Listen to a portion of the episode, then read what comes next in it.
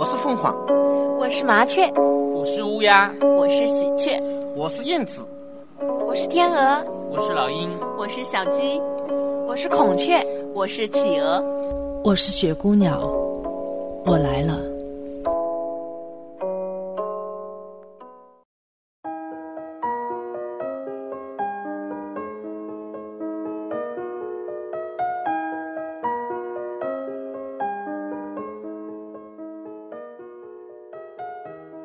各位听众朋友们，大家晚上好，欢迎收听雪姑娘电台。那今天大家都在忙些什么呢？工作是否顺利呢？那现在这个时刻稍微休息一下，听我来跟你分享今天想要跟大家念的一篇文章了。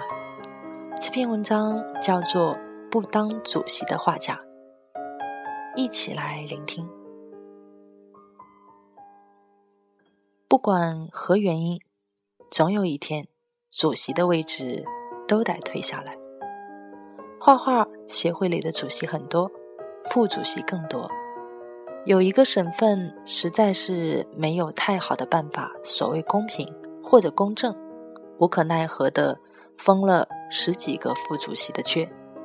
这样也就其乐融融了。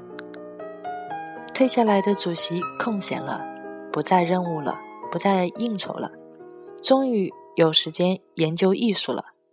于是逢人必说，画出了好画。因为人活得轻松了，可以想骂就骂，想说就说的自由自在，回归了本真。我真不明白。为何他们就是如此德行呢？当远离了工作半辈子或者一辈子之后的根深蒂固之后，就要骂起以前的工作来。殊不知，一切都是想证明着自己的境界或许要提高了，以便人们看不出个究竟的着急。这波滑头实在圆融的厉害，得了便宜卖了乖不算。还要咬牙切齿的骂曾经养活他们的干妈或者干爸之类。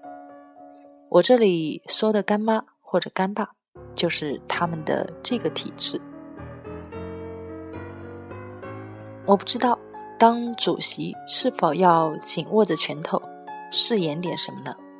或者来说，他们的誓言是否需要比别人来的多一点呢？俗话说。做一行要爱一行，不能过河拆桥的。有位置的艺术家得了利益，争风吃醋的窝里斗，等着有一天荣归故里的出来了，就越发狠的开始恶骂了。其实，在位置上的时候也骂，只是有些顾忌着名头的影响，毕竟拿人钱财替人消灾。如今一下子自由了。就以为真能够飞翔起来了。我一直在做自己的试验品，看看画画的我究竟能够变成一个什么东西。就借着这个借口，可以由着性子的放肆了。每当夜深人静的时候，总是想起承诺过的誓言，甚至是一个微小的誓言，心里就会挣扎的一番。承诺这个世界太多了，承诺身边人太多了，偏偏又做不到，或者说几乎就在说着做不到的事情过日子，这样过分的透支了将来之后，阴影就笼罩了上来，终究是要还这份债的。当我们有一天明白了以后，就变得小心翼翼的谨慎了。回想起来，那些曾经美好的谎言，不得不心里暗暗的祝福那些和诺言有过关系的人都幸福着、安康着。或许唯有这样，才能够让自己从中解脱出来。这是多么令人可怜、可悲的释怀啊！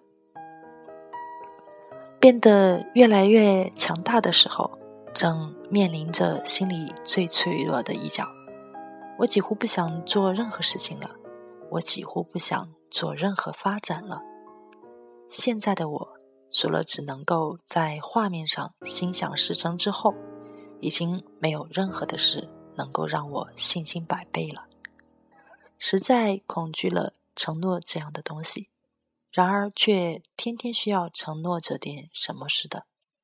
通常来说，都是因为做不到，所以就是不停的说。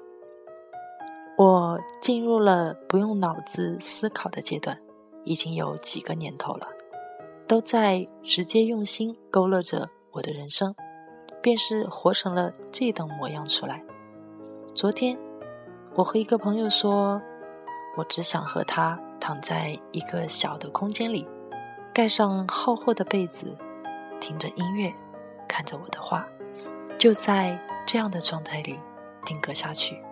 永远不要起来的美，不知道天下是否还真有这个人和我一起享受着这种极致的美呢？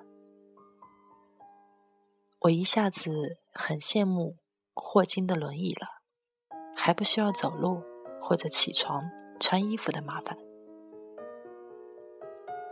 毛主席把主席的位置让给了刘少奇。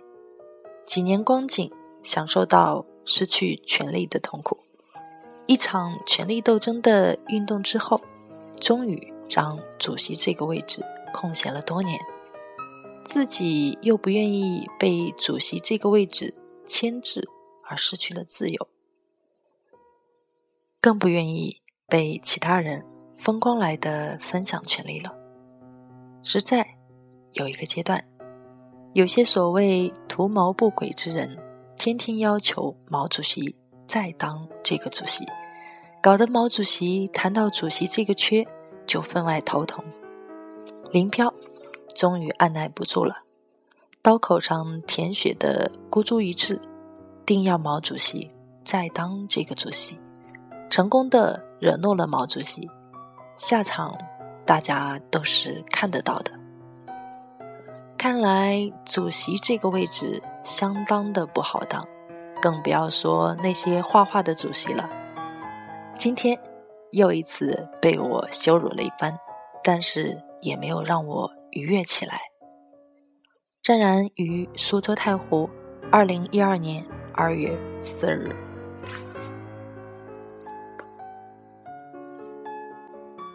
好的，那今天的节目就到这里了。